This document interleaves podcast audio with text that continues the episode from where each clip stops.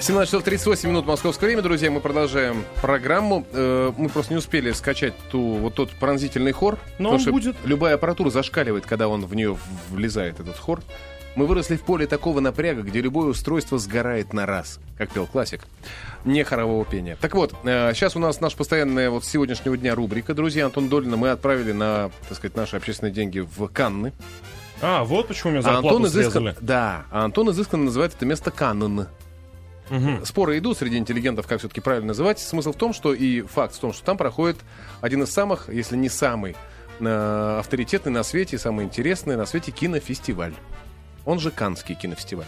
Антон Долин, естественно, кому еще там быть? Антон Долин на прямой связи с нами. Антон, привет. Антон Долин представляет прямые включения с кинофестиваля в Каннах. Антон, привет.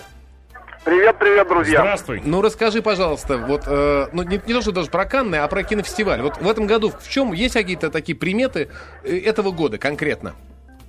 Ну, во-первых, фестиваль открылся вчера вечером. Вот. Так я сильно многое рассказать еще не успею, кроме того факта, что вчера э, было беспрецедентно звездное открытие просто по количеству знаменитостей, и в то же время была вот это 15-й мой фестиваль, никогда не было такой чудовищной погоды, как вчера. А То именно? есть был не просто до- был дождь, ветер, причем дождь был проливной, страшнейший.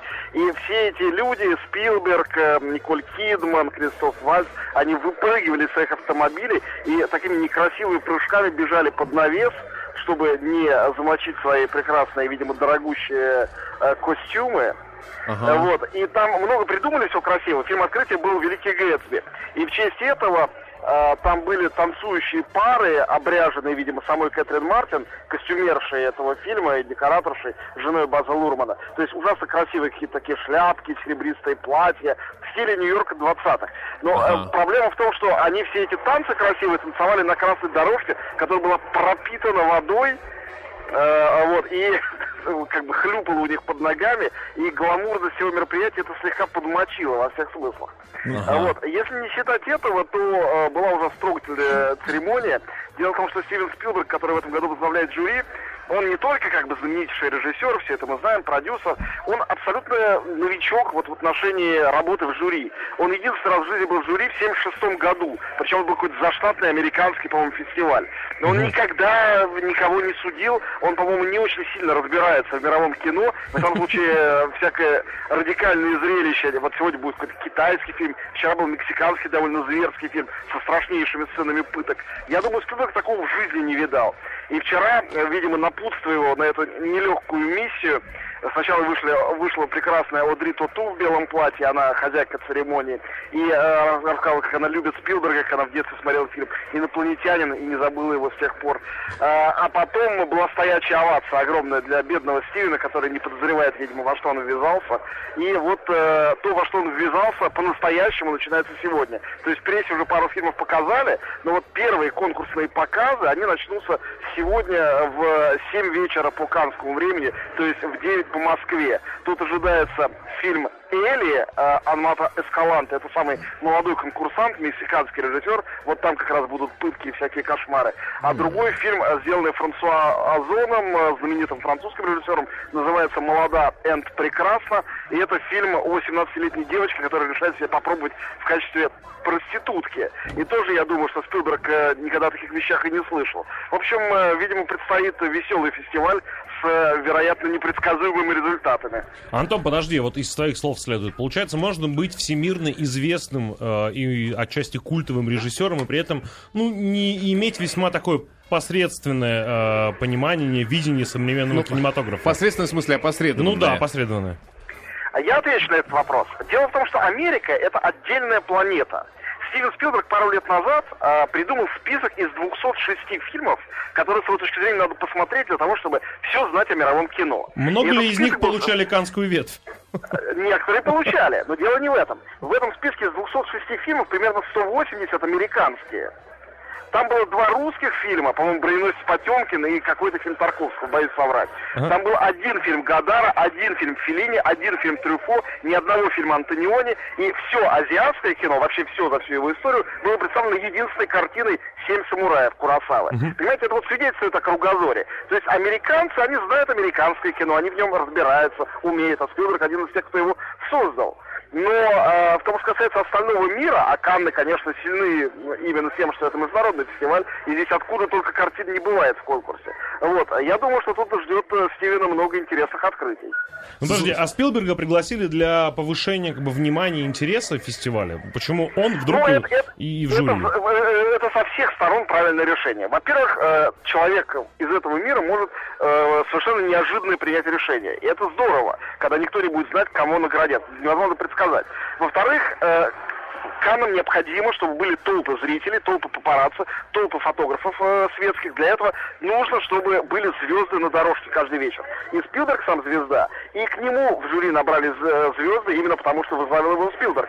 Там Кристоф Вальц, Николь Кидман, э, Кристиан Мунж, известный лауреат э, «Золотой э, пальмовой ветви», и э, Даниэль Атой, одна из главных э, звезд э, французских, Энн Гли, э, лауреат трех Оскаров. В общем, короче говоря, действительно настоящие звезды, даже если фильмы, которые представлены здесь в конкурсе, э, были бы сделаны совершенно никому неизвестными режиссерами с известными актерами, все равно вот такой набор знаменитостей, как минимум дважды вечер на красной дорожке, обеспечит здесь э, э, всем э, славу, популярность и успех. Антон, у меня еще один э, по поводу Стивена Спилберга. Слушай, ты, конечно, прямо потряс мое воображение описанием его широкого кругозора. У, э, как его звали-то? У Кнышева была смешная шутка. Мол, так сказать, наконец разрешен извечный философский спор относительно загадочной улыбки Моны Лизы. Не исключено, что она была просто идиотка. Я про Стивена Спилберга. Скажи, пожалуйста, а вот его, вот а, то, что в в список 206 фильмов не вошли признанные шедевры мирового кинематографа, а исключительно американские кино, в том числе приличные, это говорит о нем как о той кнышевской Моне Лизе? Нет, я думаю, что это говорит о нем как об американце, который э, мало знает об остальном мире, несмотря на то, что он этот мир завоевал. Потому что, конечно, там Индиана Джонс или э, Инопланетянин или Челюсть это фильмы, которые принадлежат не американской культуре, а всему человечеству. Но сделаны они американцами и об американцах, и изначально для американцев.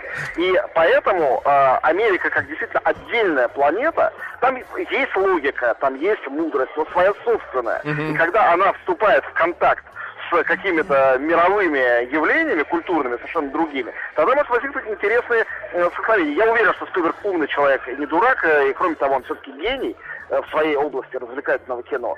Ну и не только развлекательного, помню список Шиндлера, это явно не фильм, сделанный идиотом. Вот. э, И э, мне кажется, что просто любопытно будет посмотреть на то, э, как он э, совершенно незнакомых для себя водах будет плавать. Возможно, не знаю, умеет ли он плавать. Я вспоминаю, как несколько лет назад Тим Бертон был в таком же положении. Был президент жюри здесь, и он наградил самый радикальный и дикий фильм фестиваля. Тайский фильм про призраков и призрачных обезьян. Дядюшка Бунми, вспоминающий свои предыдущие жизни. Я уверен, что просто он э, был шокирован тем, что он никогда не видел ничего подобного в кино. Вообще никогда в жизни. Он увидел, и его это впечатлило гораздо сильнее, Понятно. чем впечатлило бы любого из нас. Еще один очень короткий вопрос, э, Антон. А, Николь Кидман, ты же видел ее? Да. Николь Кидман я всегда обожал. Наверное, я по инерции сейчас ее обожаю. Она сделала себе целый ряд пластических операций. Лицо ее немножко, неуловимо, но изменилось. И взамен, э, и взамен, так сказать, простого, притягательного, обаятельного, привычного лица Николь Кидман было такое идеальное, э, с, с губами припухлыми такими, ну, такие, они э, специально припух, хирургически припухлые губы э, такой э, патентованной голливудской звезды. Вот я думаю, ну вдруг это все-таки обманка зрения, вдруг только на экране. Ты видел ее вблизи? Скажи, Николь Да, я- Кидман. да, я видел, Какая и, она? возможно, Какая? Э, Возможно, произошли еще какие-то операции, я не знаю, потому что точно был у нее изначально ботокс. Она сейчас выглядит совершенно прекрасно. Да? Э, И она, по-моему, хороша как никогда, несмотря на то, что уже не так юна, как когда-то. Поэтому, Николь, не обижайте. Да, все, не обижаем. Антон, спасибо на тебе телефон, большое. пришли ММС.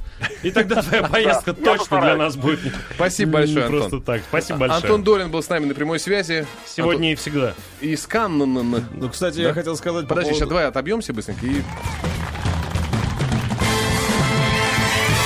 По поводу дождя просто хотел сказать и про уровень организации. Потому что дождь, он, э, казалось бы, должен был испортить всю церемонию, но он стал лишним э, поводом для того, чтобы Канал Плюс, это французский телеканал, попиарился. Потому что все зонты были предоставлены Да? телеканалом Канал Плюс, и везде было, э, они были брендированы. Понятно. Просто на, э, уровень организации, подготовленности и э, вообще...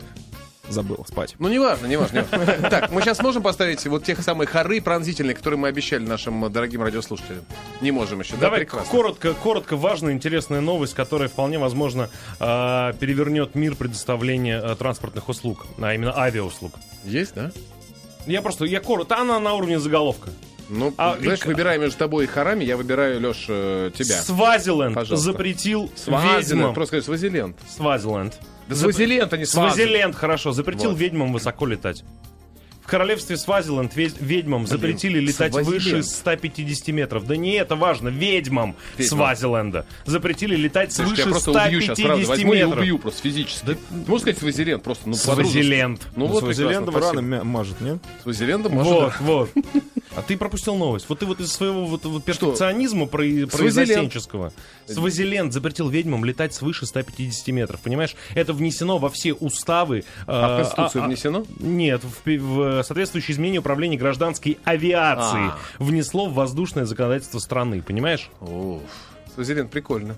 Друзья, сразу после Понятно. нашей вот сейчас короткой... Леш, это очень одна из самых прикольных новостей, что я слушал за последние Толь, 17 ты на метле поднимешься в Свазиленде свыше 150 Нет, не и поднимусь. все.